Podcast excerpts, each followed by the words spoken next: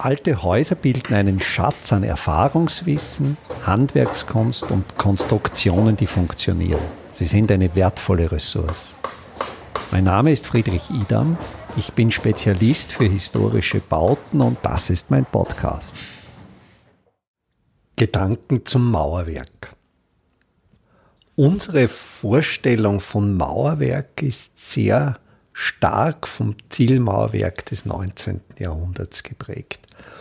Im 19. Jahrhundert führte die industrielle Entwicklung dazu, Ziegel in sehr großer Stückzahl zu produzieren und dabei war natürlich einer der Wesenszüge der Industrie ablesbar die Normierung. Das heißt, je näher wir uns am Zeithorizont der Gegenwart nähern und uns die jeweiligen Ziegelprodukte ansehen, desto einheitlicher und standardisierter sind die Ziegel. Und wir sind heute bei sogenannten kalibrierten Ziegeltypen angelangt, wo die Ziegel zurechtgeschliffen werden auf Maßgenauigkeiten im Zehntelmillimeter-Bereich und die Ziegel dann zu einem sehr, sehr einheitlichen Mauerwerk zum Teil schon verklebt werden.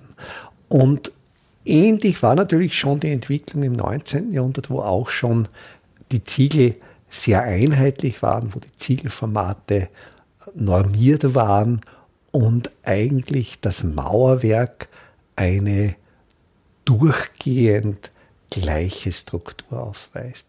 Wenn man aber jetzt im Zeithorizont weiter zurückgeht, trifft man auf ganz andere Formen des Mauerwerks und das lässt sich unter dem Sammelbegriff Mischmauerwerk zusammenfassen. Dieses Mischmauerwerk kannten schon die Römer und nannten es Opus Mixtum. Und die Qualität oder das Interessante an diesem Mischmauerwerk ist natürlich, dass es eine geniale Restelverwertung darstellt. Das heißt, im Mischmauerwerk wird all das, was an Material vorgefunden wird, zu einem Mauerwerk verbunden. Das heißt, man findet in diesem Mischmauerwerk Bruchsteine, man findet zurechtgeschlagene Steine, Quader.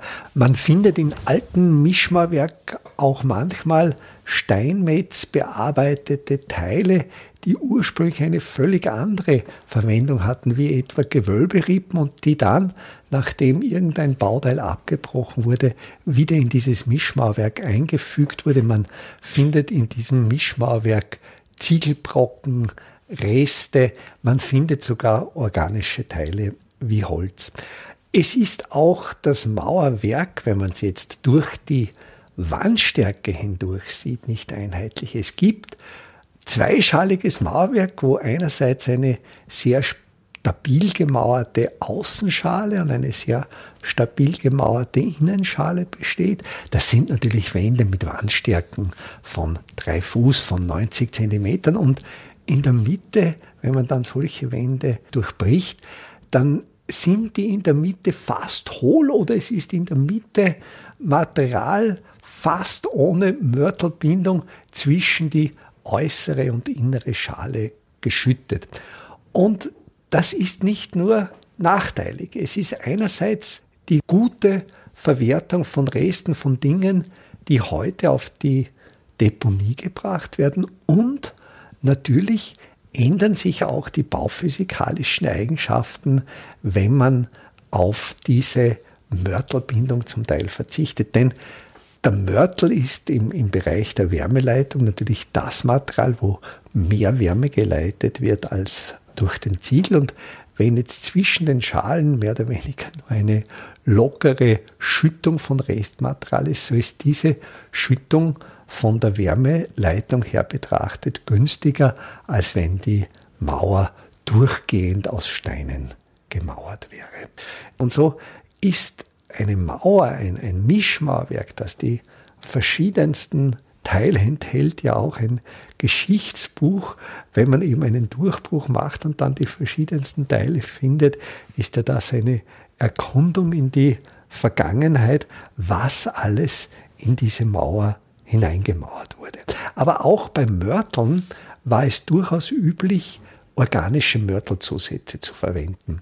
Mir hat ein alter Maurer erzählt, dass es eigentlich bis in die 60er, 70er Jahre des 20. Jahrhunderts üblich war, zum Kalkmörtel für Innenputze Sägespäne dazu zu mischen. Also Sägespäne fallen ja in großen Mengen im Sägewerk an und die sind natürlich vom Schnittholz auch noch feucht, aber das ist überhaupt kein Problem, weil man sie ja in den feuchten Kalkmörtel hineinmischt. Also ein gewisser Anteil des Zuschlags, also durchaus ein Drittel des Zuschlags sind dann Sägespäne, zwei Drittel sind Sand.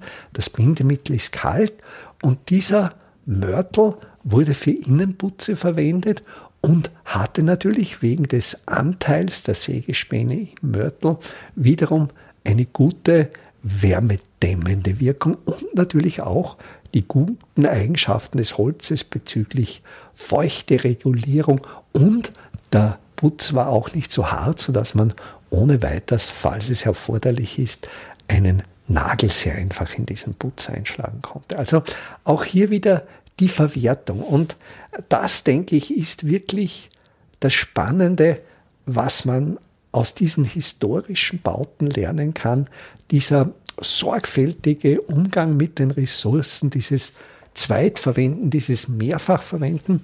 Und ich bin davon überzeugt, so wie sich jetzt die Weltsituation in den 2020er Jahren darstellt, 2022, und wir merken, wie gerade die globalen Lieferketten zu zerbrechen beginnen, wie wieder mehr lokal produziert wird und wie aber auch durch diese Entwicklung die Preise für Rohstoffe, für Baustoffe dramatisch steigen. Und ich denke gerade einerseits unter dem Aspekt der wirtschaftlichen Notwendigkeit, aber auch unter dem Aspekt mit dem, was wir haben, mit unseren Ressourcen, nachhaltig und verantwortungsvoll umzugehen, denke ich, ist diese Art des Mischmauerwerks, dieses wirkliche, möglichst oftmalige Wiederverwenden eine Strategie, die durchaus Zukunftspotenzial besitzt. Einfache, aber schlaue Handwerkstechniken können Sie jetzt auch in der Praxis erlernen. Im Rahmen der Kulturhauptstadt Europas 2024 Bad Ischl bieten wir Ihnen im Salzkammergut heuer Workshops zu Arbeitstechniken der Simple Smart Buildings an. Es wird dabei ums Kalkbrennen, Kalklöschen und den gekonnten Umgang mit Kalkmörtel gehen. Sie lernen alte Kastenfenster wieder in Stand zu setzen und besuchen Häuser, die von ihren Besitzern renoviert worden sind. Zum Abschluss der Workshop-Reihe im Herbst 2024 können Sie von international renommierten Profis die Lehmbautechnik in Theorie und Praxis lernen.